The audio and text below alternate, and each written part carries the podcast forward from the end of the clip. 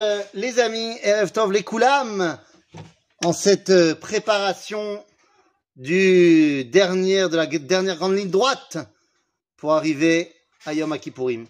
Alors, il y avait marqué effectivement la tfila du roi Ménaché, euh, mais en fait, c'est pas de ça qu'on va parler. Pourquoi c'est pas de ça qu'on va parler? Parce que, euh, tout simplement, j'ai envie de vous parler d'autre chose. Voilà. Est-ce que tu as donné ce cours l'année dernière aussi Ah ouais? Voilà. C'est vrai?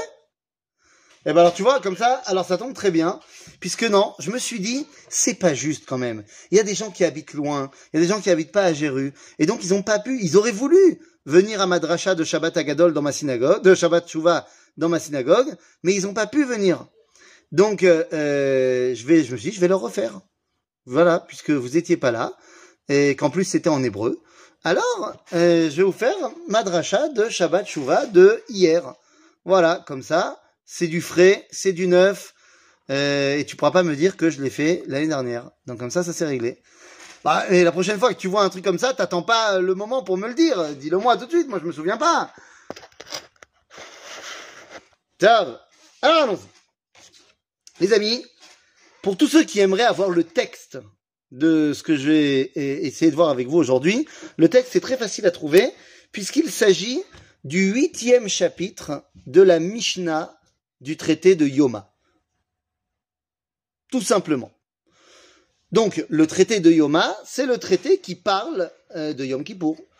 Et donc, on va étudier de la Mishnah aujourd'hui. On va être très très simple. On va être très très terre à terre et on va étudier de la Mishnah, mais peut-être d'une façon dont vous n'avez pas l'habitude d'étudier la Mishnah. Tout d'abord, je tiens à dire que dans le traité de Yoma qui parle de Yom Kippour, il y a sept chapitres, les sept premiers, qui malheureusement, aujourd'hui, n'ont pas cours.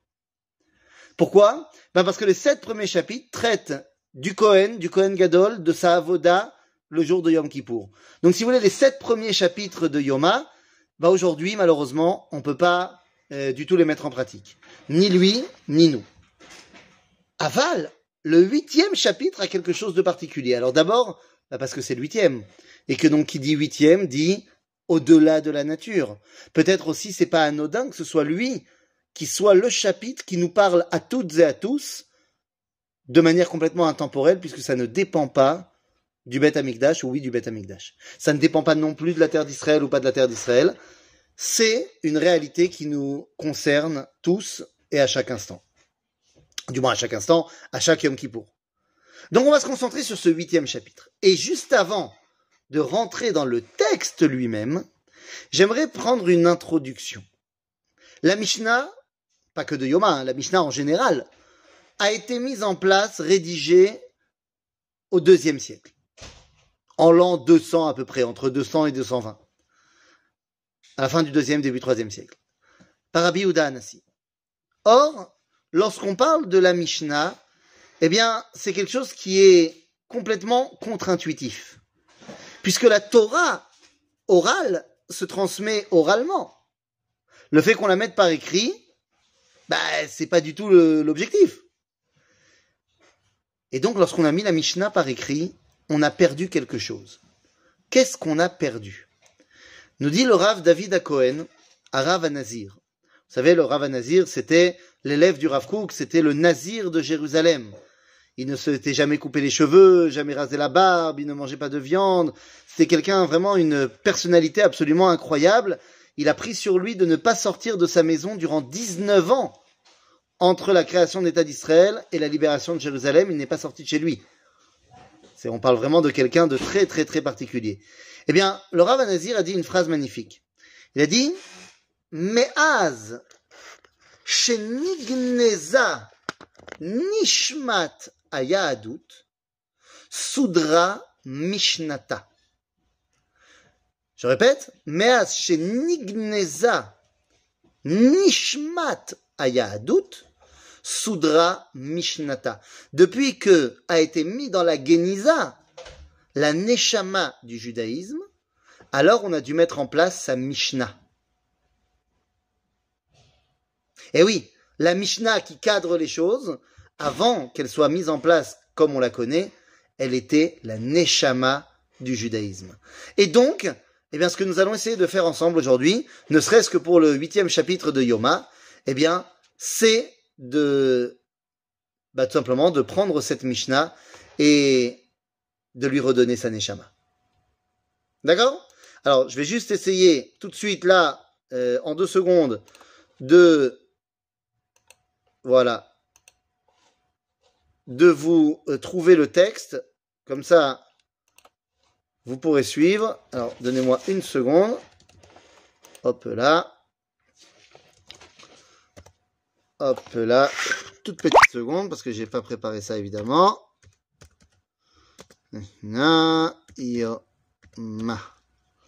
Voilà. Voilà, voilà, voilà, voilà. Hop là.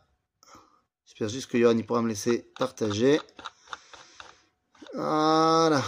Ouais, c'est bon, au passage, euh, Ouais. Neshama, Mishnah, c'est les mêmes lettres aussi. Ah bah évidemment, évidemment. Vous aurez compris que Neshama et Mishnah, c'est la même chose. Alors, est-ce que je peux partager? Voilà. Parfait. Yofi. Yofi. Alors allons-y. Nous allons donc rentrer maintenant dans la Neshama de la Mishnah. Tout d'abord, avant de rentrer dans le texte lui-même, on rentre dans Yom Kippour et j'aimerais qu'on comprenne bien une chose. À Yom Kippour, il y a deux sortes d'interdits. Il y a les interdits dus aux jeunes, dus à ce qu'on appelle inouï, c'est-à-dire euh, l'affliction, et il y a les interdits qu'on appelle isur melacha, le fait qu'on n'ait pas le droit de faire des travaux de Yom Tov. Eh bien, ces deux euh, séries d'interdits n'ont rien à voir l'un les uns avec les autres. Les interdits du inouï de l'affliction sont mikriim. Ils sont par hasard là. Ils sont là parce que, eh bien, nous avons fauté. Et donc, nous dit la Torah. Vous devrez vous affliger parce que c'est le jour où j'amène la capara. Mais ça, c'est parce qu'on a fauté. Imaginons un monde où on ne faute pas. Eh bien, il n'y a pas ces interdits de inouï. Et nous avons eu un cas dans l'histoire où on n'a pas jeûné à Kippour. C'était l'inauguration du premier Beth Amikdash. Lors de l'inauguration du premier Beth Amikdash, eh bien, Shlomo Ameler va faire des festivités du 7 jusqu'au 14 Tishrei. Et pendant toutes ces, festivités, il y aura Mishte Vesimcha. Des grands festins, y compris le 10 du mois de Tishri, donc évidemment, y compris à Yom Kippour. Donc, on voit que la, les Inouïm sont là par hasard, parce qu'ils sont là, parce qu'on a fauté. Ce qui n'a rien à voir avec Issour Melacha. Le fait de ne pas faire de travaux à Yom Kippour, on pourrait, comme je l'ai dit il y a 5 secondes, on pourrait penser que c'est dû à Yom Tov. Mais en fait, non. Car ce sont des Issourim qui sont en rapport avec Shabbat. À Yom Tov, on a le droit de cuisiner. À Kippour, on n'a pas le droit de cuisiner. À Yom Tov, on a le droit de porter. À Kippour, on n'a pas le droit de porter. C'est-à-dire que les interdits de Melacha de Kippour ressemblent à ceux de Shabbat et pas à ceux de Yom Tov. En d'autres termes, le jour de Yom Kippour a une dimension extraordinaire, puisqu'il est capable de transformer Yom Chol non pas en Yom Tov, mais en Shabbat. Et ça, c'est énorme. Donc on va voir que cette deuxième dimension de Issour Melacha, elle a quelque chose de complètement différent, on y reviendra à la fin de notre étude. Maintenant qu'on a fait toutes les introductions, alors allons-y, nous pouvons rentrer dans le texte. Toutes les Mishnayot ont deux côtés. Ont un côté halacha et un côté Neshama. Nous, aujourd'hui, on va se concentrer sur le côté Neshama, puisque le côté Halakha, vous le connaissez. On n'a pas le droit de manger à Kippour. D'accord? Alors allons-y. Mishnah Aleph. Yom Kippourim Asur Be'achila ou Beshtia ou Berechitza ou Besicha ou Beneilat Sandal ou Betashmish Amita. Le jour de Yom on n'aura pas le droit de manger, de boire, de se baigner, de s'induire d'huile, de nouer des chaussures et d'avoir des relations intimes. Voilà, les cinq interdits de Kippour, on les connaît bien. Mais pourquoi ce sont ces interdits-là? Qu'est-ce que ces interdits viennent m'apprendre à moi? Au-delà du fait que ça me fait pas kiffer de pas manger. Les amis, ce sont les cinq choses qui peuvent me faire fauter. Soit je faute par un trop plein de nourriture, par un trop plein de boissons, vous comprenez bien qu'on ne parle pas ici d'eau, soit parce que je suis trop en train de m'adonner au plaisir du corps, de l'huile essentielle, des bains, ou alors parce que, eh bien, je m'élève au-dessus de ma condition, je me la pète, comme on dit en français, Neilat sandal, et enfin, euh, les relations intimes qui peuvent m'amener à la faute.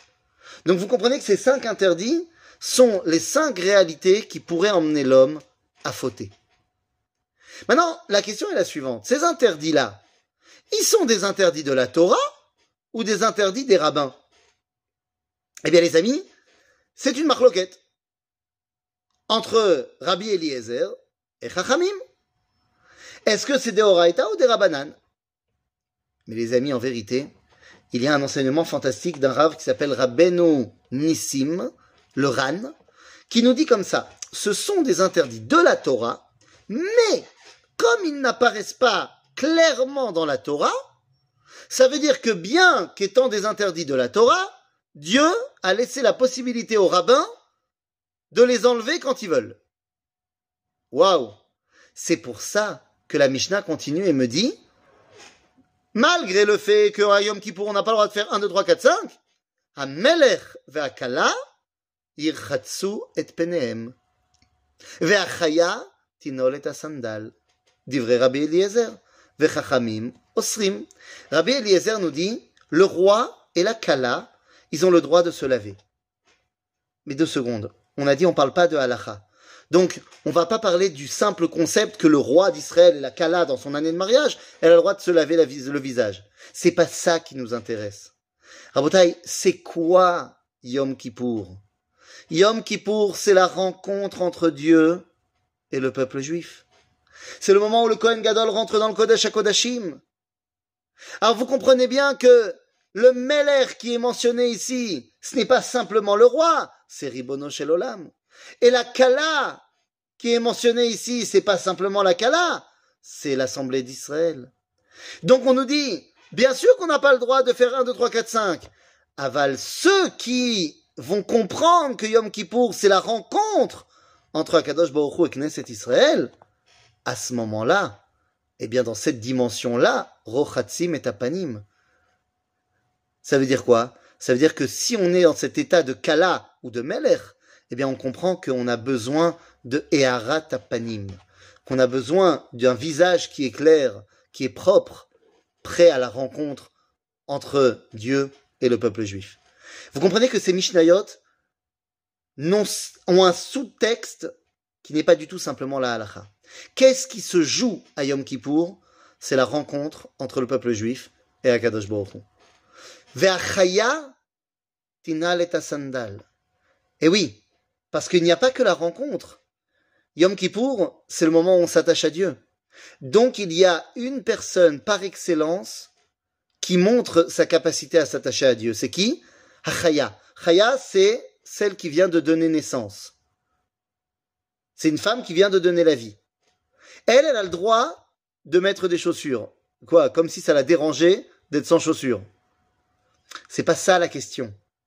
La question, elle est que Neilat Sandal, le fait de mettre une chaussure, c'est ce qui me permet d'être surélevé par rapport à la nature. Je suis pas à même le sol, je suis au-delà de la nature. Eh bien, la femme qui vient de donner naissance, comme la première d'entre elles, Chava Imenu, eh bien, on nous dit d'elle, enfin, elle le dit, quand elle a donné naissance à Caïn, Kaniti Ish et Hashem. Je suis enfin devenu un peu comme Dieu. De la même façon que Dieu, eh bien, a donné naissance à l'homme, moi aussi j'ai donné naissance à l'homme. En d'autres termes, Chaya, c'est celle qui se rapproche le plus de ce qui est au-delà de la nature. Donc elle a évidemment le droit de se détacher de la nature, elle pourra eh, mettre sa chaussure en cuir. Vous comprenez que ce qui est en train de se jouer ici, ce n'est pas une simple question de halakha. C'est qu'est-ce qui est en jeu à Yom Kippour. Donc on a compris, ce qui est en jeu, c'est la rencontre entre Knesset Israël et Dieu, et donc la capacité de s'élever au-delà de la nature. Deuxième Mishnah. Aochel kamoa.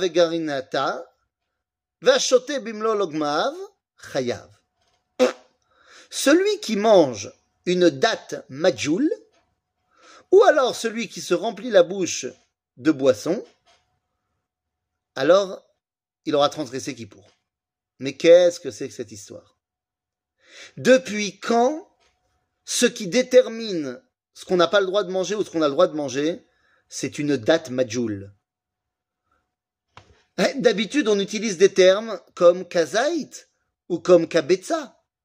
Pourquoi est-ce que là on me parle de la date majoul que agassa Eh bien les amis, il faut savoir qu'il y a deux sortes de dates en Eretz Israël. Il y a la date qu'on appelle kakotevet agassa qui s'appelle majoul et l'autre qui s'appelle dekel nour. La différence entre les deux est très simple. Dans le dekel nour, il n'y a pas d'espace entre le noyau et la chair. Alors que dans la majoul, il y a un espace vide entre le noyau et la chair. Les amis, dans cette deuxième Mishnah, nous sommes en train d'essayer de comprendre qu'est-ce qui peut amener l'homme à fauter. Soit il a mangé une tamar majoul, soit il a rempli sa bouche de boisson. Et qu'est-ce que ça veut dire? Il y a des gens qui fautent parce qu'il y a un halal panouille, parce qu'il y a une distance, il y a une absence entre le noyau et la chair. En d'autres termes, d'après Rabbi Nachman de Breslav et l'enseignement de la Kabbalah, il y a des gens qui fautent à cause de ce qu'on appelle achalal apanouille, c'est-à-dire, eh bien, une réalité d'absence du divin, ou alors que je n'arrive pas à gérer ma relation avec le divin. Il y a des gens qui fautent à cause de cet éloignement.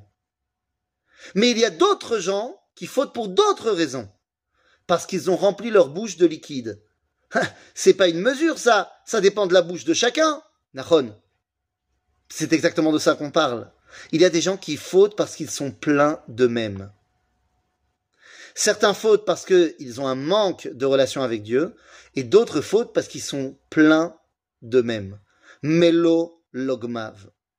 Et c'est pourquoi on va nous dire, si tu manges bah, tout ce que tu manges, ça s'ajoute. Si tu bois, tout ce que tu bois, ça s'ajoute.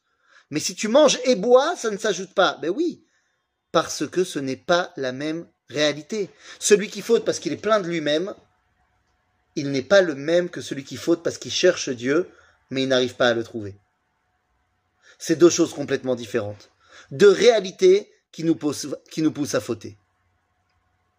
Tov, alors puisque c'est comme ça, alors toute la question est de savoir est-ce que je remets Dieu dans l'histoire. La reine, la troisième Mishnah. Achal veshata be'alem echad. Vous savez pourquoi il a mangé? Celui qui a mangé ou qui a bu? Be'alem echad. Ça veut dire par la disparition du echad. Eh oui, pourquoi est-ce que tu fautes? Peut-être parce que le 1 n'est pas très présent dans ta vie. Donc, quelle doit être la réponse pour celui-là? Et chayav el achatat achat. Il doit ramener dans sa vie achat. Il doit ramener Akadosh Baruchu dans sa vie. Il y a une phrase dans le Talmud qui dit ne ressemble pas à celui qui étudie cent fois son Talmud, qui revient cent fois sur son étude, à celui qui revient cent une fois. Ben, franchement, ça veut rien dire. Parce que quelqu'un qui revient 100 fois sur son étude ou 101 fois, il connaîtra pareil. Parce qu'en français, ça veut rien dire. Mais en hébreu, ça veut tout dire. Celui qui est revenu 100 fois sur son étude, et a fait Méode, il connaît par cœur. Mais ça n'a rien à voir avec celui qui est revenu 100 fois plus 1. C'est-à-dire qui a mis le 1 dans ces 100 fois où il a étudié. Il y a des gens qui font un doctorat euh, en études comparatives entre le Talmud de Babylone et le Talmud de Jérusalem à l'université de Barilan. Ils sont toute la journée en train d'étudier la Gemara, par contre ils mettent pas du tout Dieu dedans. Et il y a des gens qui étudient et qui mettent Dieu dedans. Donc celui qui a fauté Be'alem Echad, parce qu'il est né l'âme, Dieu n'est pas présent. comment tu dois répondre? Eh bien, tu dois lui ramener à Echad. Et c'est pour ça qu'on te dit, Shagag ve'achal ve'asa melacha, chayav. Par contre, s'il a mangé et qu'il a fait une melacha, un travail, là, c'est deux choses complètement différentes, puisqu'on a dit, les inouïm et le isur melacha, ça n'a rien à voir. D'accord? Vous êtes avec moi pour l'instant? On peut aller encore plus loin? Yalla Achal ochalim she'einam la'achila. Shata mashkin she'einam reuyim le'shtia. Shata tzir o murias patour. Si quelqu'un il mange quelque chose qui n'est pas comestible, mais qu'est-ce que ça veut dire? Il y a des fois des gens qui arrêtent de se comporter comme des êtres humains. Zelo raouy le achila. Pour qui? Pour les hommes. Vous connaissez l'histoire certainement de, du prince qui se prenait pour un dindon. Maase beben ameler shechachav et hindik. C'est dans les histoires de Rabbi Nachman de Breslau. Et là-bas, qu'est-ce qu'on va nous dire? Il y avait un prince qui se prenait pour un dindon. Et pour le soigner, il a fallu amener un médecin qui a dit, moi, je sais comment le soigner. Et il s'est mis tout nu lui aussi, et il s'est mis sous la table, et il s'est comporté comme un dindon aussi. Euh, tu comprends que quand tu te comportes plus comme un être humain, tes actions, on les considère pas comme des avérotes ou comme des mitzvot. Atapatour, niftarim mimcha. On te compte même pas dans l'histoire. Si tu te comportes pas comme un être humain, atalo itanu. Tu fais pas partie de l'équipe. Prenons un exemple. Deux créatures ont été pris dans un accident de voiture terrible et on les amène à l'hôpital il n'y a que une salle d'opération, on peut en sauver que un des deux. Dans les deux créatures, il y a un nazi certifié nazi qui a activé le cyclone B. Et d'un autre côté, on a un singe tzaddik Chassidou Olam de Yad Vashem qui a sauvé des juifs pendant la Shoah. Lequel on sauve? Bah on sauve le nazi. Parce que il a beau être un pourri, c'est un homme. Et un homme, bah c'est mieux qu'un singe. Quoi qu'il arrive. Donc si toi, par contre, tu décides de ne plus te comporter comme un homme, Ataochel, l'oraoui la achila. Aspatour, on parle même plus de toi. À Yom Kippour, tu dois retrouver ton identité profonde.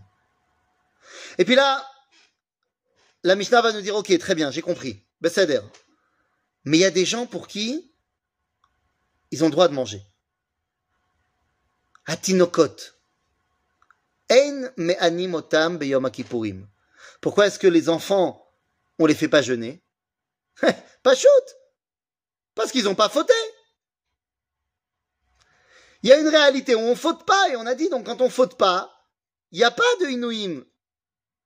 Ah oui, mais attendez, alors comment ça se fait qu'après on nous dit Aval margilim כן, מחנכים אותם קודם לשנה ou קודם לשנתיים, בשביל שיהיו רגילים במצוות. C'est un cas unique dans l'histoire. On nous dit un an ou deux ans avant, on les fait faire un peu kippour quand même. Mais c'est pas le cas à Tisha B'Av, c'est pas le cas de Shabbat. T'es pas obligé de faire faire Shabbat à un enfant avant ses 13 ans. Alors nous on le fait parce que pour le chinour, mais t'es pas obligé à la Alors que là la Mishnah nous dit pour Kippour, oui. Vous savez pourquoi Parce que Nachon, l'enfant il faute pas. Mais petit à petit, il faut qu'il s'habitue que dans ce monde, il y a des fautes. Lui, il va peut-être pas y participer, mais qu'il sache que maintenant qu'il va devenir bar mitzvah, il rentre dans un univers où il y a des fautes. C'est exactement ce qu'on fait lorsque l'enfant va naître. Lorsque l'enfant va naître, sa neshama, elle descend du monde des neshamot et elle arrive non seulement dans ce monde-ci où il y a des problèmes, mais en plus elle arrive dans un corps d'un homme qui n'a pas la Brit Mila. Et c'est pour ça que les Ashkenazim, ils ont inventé une soirée fantastique, une soirée de déprime totale qui s'appelle le Shulam Zucher, Shalom Zachar, où le Shabbat avant la Brit Mila, eh bien, on invite les gens, on leur donne des plats d'endeuillés. Oui, oui, des plats d'endeuillés, qu'on appelle dans le langage ashkénaze arves, des pois chiches, des œufs. Pourquoi? Pour euh, réconforter la neshama, tel on réconforte un mort, qui est venu dans ce monde où il y a des problèmes et en plus dans un corps Arel. C'est pour lui dire prépare-toi. Ton rôle va être maintenant de corriger ce monde. Eh bien, c'est ce qu'on dit aux enfants. Nachron, vous fautez pas. Mais justement parce que vous fautez pas, soyez prêts et conscients du monde dans lequel vous allez arriver. Et puis il y a d'autres personnes à qui on permet de manger. C'est qui les autres personnes à qui on permet de manger? Il y a d'autres personnes qui ont besoin. Nous dit la Mishnah, donc cette fois dans la Mishnah 5. Ubara chez Iricha. Mazé Ubara, alors littéralement c'est une femme enceinte. Mais attendez, elle est en train, cette femme, d'enfanter qui? De quoi on est en train de parler? De la rencontre entre Dieu et le peuple juif. On parle de la Géoula. Elle est en train d'enfanter la Géoula. Mais des fois, quand elle est face à la réalité du terrain, eh ben, elle se sent pas bien. Donc on nous dit Ubara chez Ericha, mota nafsha. Quand on est en train d'enfanter la Géoula, on s'occupe de créer le corps de la Géoula. Au départ, on a asséché des marécages. On a créé des villes. On a créé tout un réseau euh, de, de, de, de de d'eau. On s'occupe du corps de la Géoula. Donc les gens qui sont à 100% occupés au corps de la Géoula, qu'est-ce qu'il leur manque? Il leur manque le nefesh. Donc la Mishnah nous dit Hachetashuv nafsha. Et puis il y a des gens pour qui c'est le corps qui va pas bien. Cholé. Cholé, c'est le corps qui va pas bien. Donc on lui dit Ma'achili moto alpi beki'in. Veimen sham beki'in ma'achili moto alpi atzmo dai. Celui qui a un problème, qui n'a pas assez de corps, eh bien on va lui donner à manger jusqu'à ce qu'il dise dai. Mazé dai, va rikoti lachem beracha ad beli dai. La beracha, c'est l'abondance matérielle. Donc dans le processus de la Géoula, il y a deux choses qu'il faut ramener. Il faut ramener le nefesh et il faut ramener le corps. Vous comprenez ce qui est en train de se jouer à Yom Et puis le problème, c'est qu'il y a des gens dans ce processus de Géoula, chez Achazo Boulmous. Mazé Boulmous, c'est la boulimie. Il veut manger, il veut manger, il veut manger, il veut manger. Ça veut dire quoi? Dans cette recherche de la Géoula, il y a des gens qui veulent manger tout ce qui leur passe par la tête. Tout ce qui leur passe devant les yeux. Eh, je veux. Genre, j'essaye de me remplir de tout et n'importe quoi. On nous dit moto afilut varim tmeim. Ah, moi, un peu de yoga, un peu de New Age, un peu de féminisme, un peu de communisme. Je prends, je prends. La Mishnah nous dit, pas de problème. Donne-lui même des trucs tmeim. Pourquoi? Einav jusqu'à ce que ses yeux se réouvrent. C'est-à-dire quoi ses yeux? Et naît à Eda, les yeux de l'assemblée, c'est la chokma, c'est les chachamim. Donc en fait, ok, ok, tu veux faire ton yoga, fais ton yoga. Tu veux faire des séances de méditation à Tel Aviv, vous savez pas le nombre de séances, de salles de méditation, de, de réflexion spirituelle. Les gens, ils sont en recherche d'Akadosh Baruch seulement ils savent pas euh, le dire. Donc on leur dit, tu peux faire ton yoga jusqu'à ce que tu te rendes compte que ça sert à rien. Misheneshacho kelev shote. Ouah. Kelev shote, dans la Gemara, ça fait référence à Amalek. Dans le processus de la Géoula, il y a aussi un moment où Amalek vient et essaye de nous détruire complètement. Ben nous, on sait ce que c'est. Nous, on a connu la Shoah. Dans le processus de la Géoula, on nous dit Yesh kelev shote.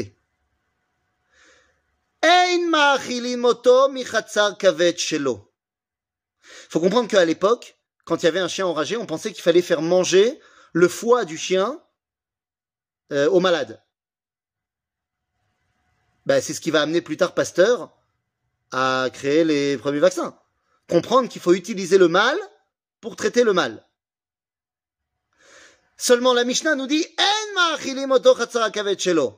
Aval Rabbi Matia ben Harash matir. Qu'est-ce que ça veut dire?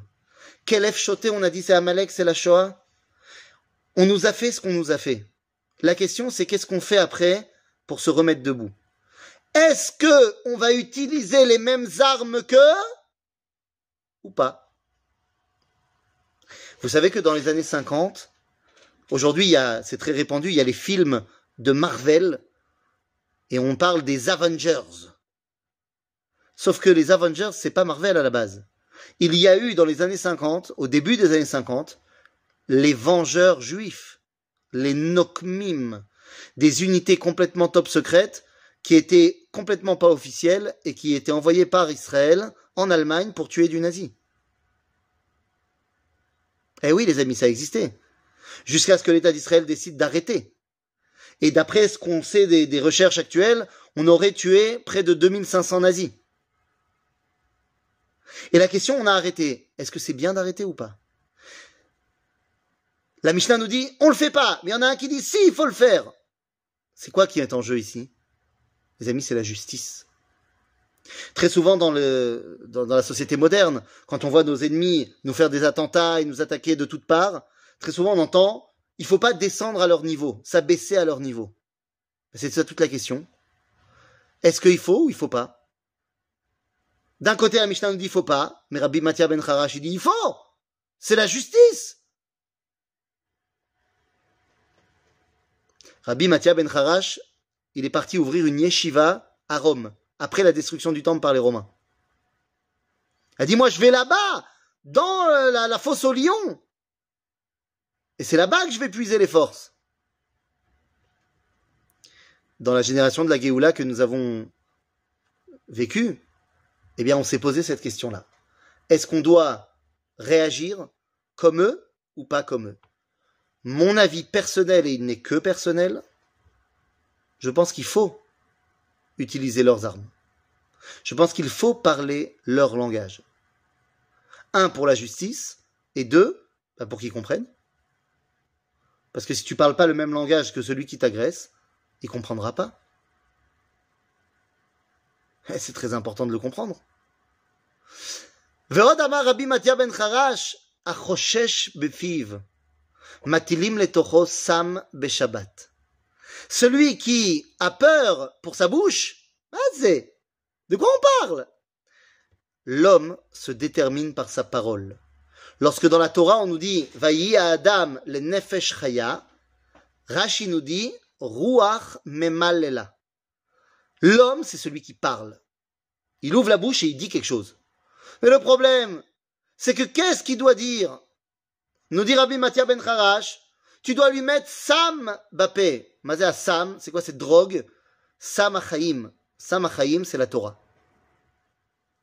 Les amis, dans le processus de la Géoula, Am Israël, il peut de nouveau ouvrir la bouche. On envoie des premiers ministres à l'ONU. Mais il serait temps qu'ils arrêtent d'ouvrir la bouche pour dire des bêtises.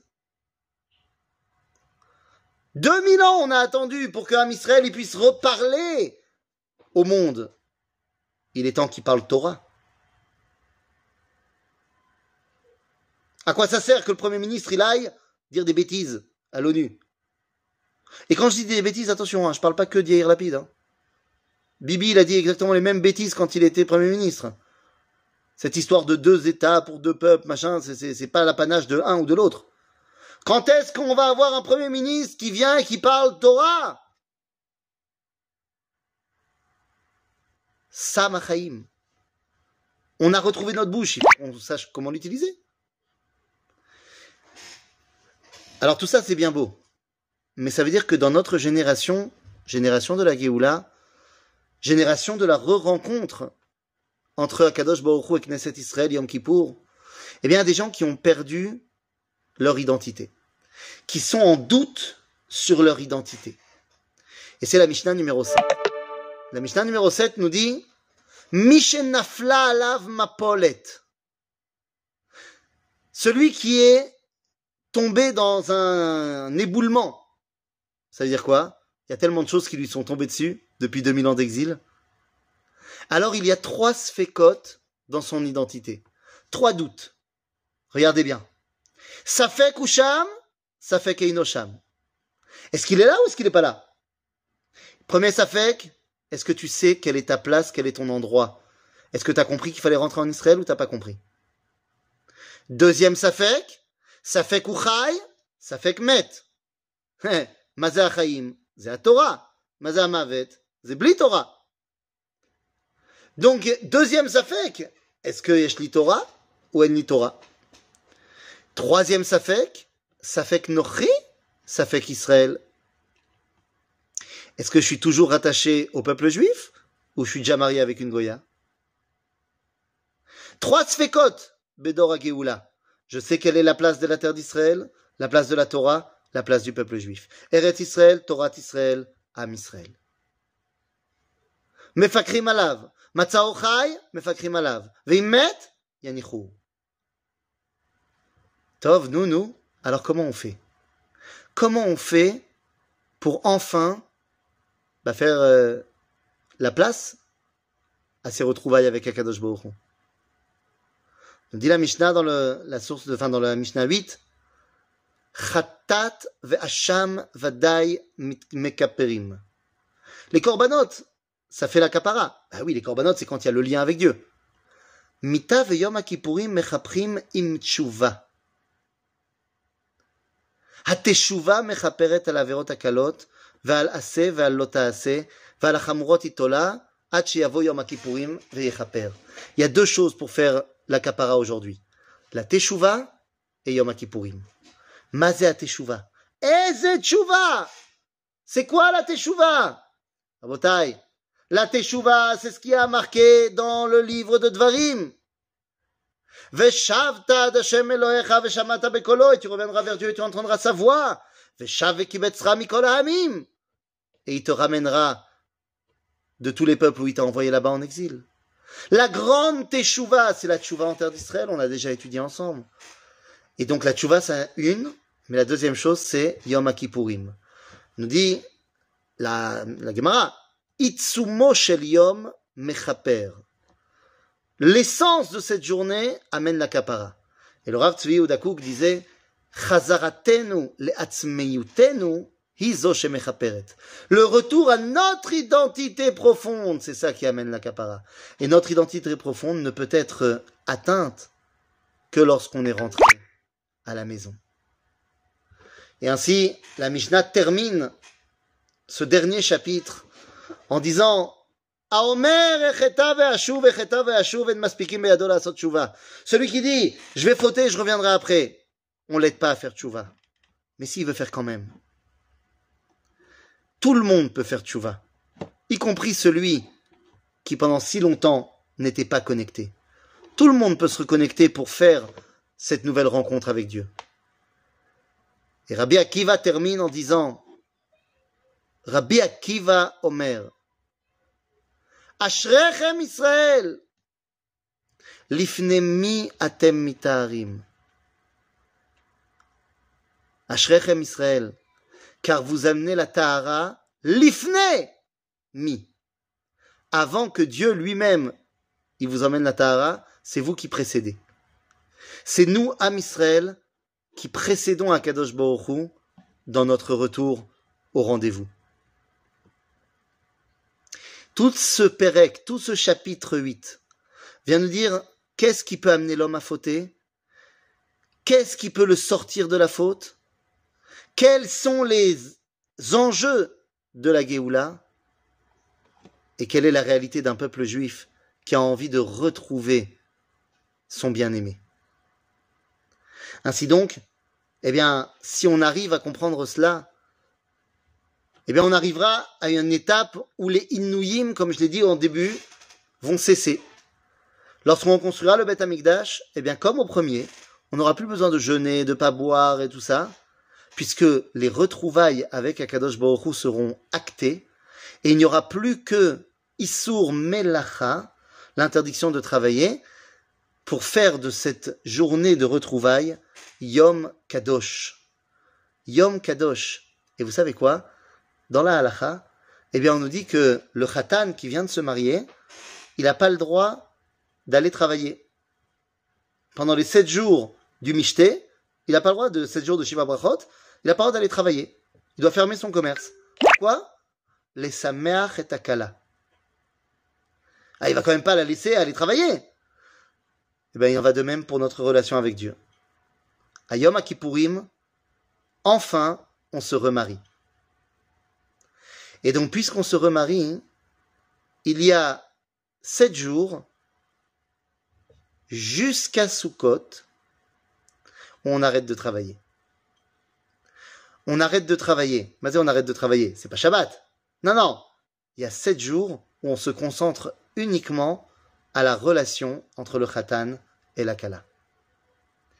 Et on finit cette relation-là lorsqu'on s'est construit une maison ensemble.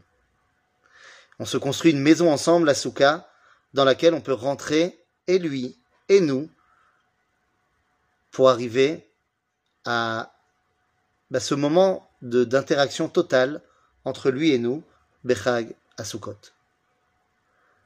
Voilà que ce huitième chapitre n'est pas du tout seulement là pour nous apprendre des halachot, mais bien au contraire, pour nous apprendre comment ramener la rencontre entre Akadosh Baruch et son peuple.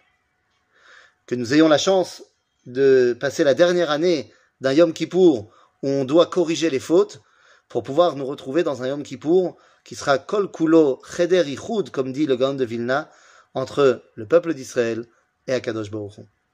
Chag Sameach, Chatima Tova, et puis s'il y a des questions, euh, je suis à vous. Chag Sameach, Kol Akavod, Etan, et on passe tout de suite aux questions de Chavod. J'ai une question. Ouais. Euh, Ethan Dafka, je voulais, je savais pas de tu allais parler de ce sujet-là et je voulais te la poser déjà depuis quelques jours. J'attendais ce cours-là.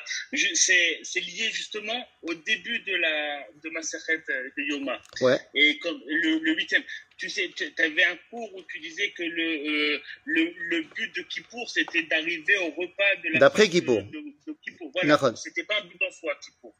Et euh, dans la première Mishnah, tu vois que sept jours avant euh, euh, Kippour, t'as le Kohen Gadol, donc, donc, donc Kippour, c'est le huitième jour. Et le huitième jour, euh, comme Sanitoun nous l'a si bien appris, c'est le but à atteindre. Quoi. Donc, tu as compris. Donc, soi, compris. donc, tu as très bien compris. Tant que Yom Kippour sert à corriger les fautes, c'est pas l'idéal. Mais, mais est-ce que c'est un but en soi? Quand Yom Kippour devient la, le- la rencontre entre Dieu et nous, oui. Mais tant qu'il il est là pour corriger nos fautes, pas encore. Ok? Merci. De rien. Après ce cours, il nous reste qu'à attendre le Mashiach. Pourquoi attendre? À bosser pour euh, le faire venir.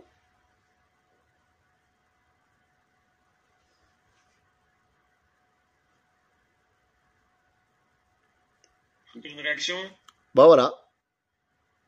Ok. Eh bien les amis, Khatima Tova. Et, et voilà. Recording stopped. Chazak ou Baruch? À très bientôt. Khatima Tova. Khatima Tova. Kol Tov.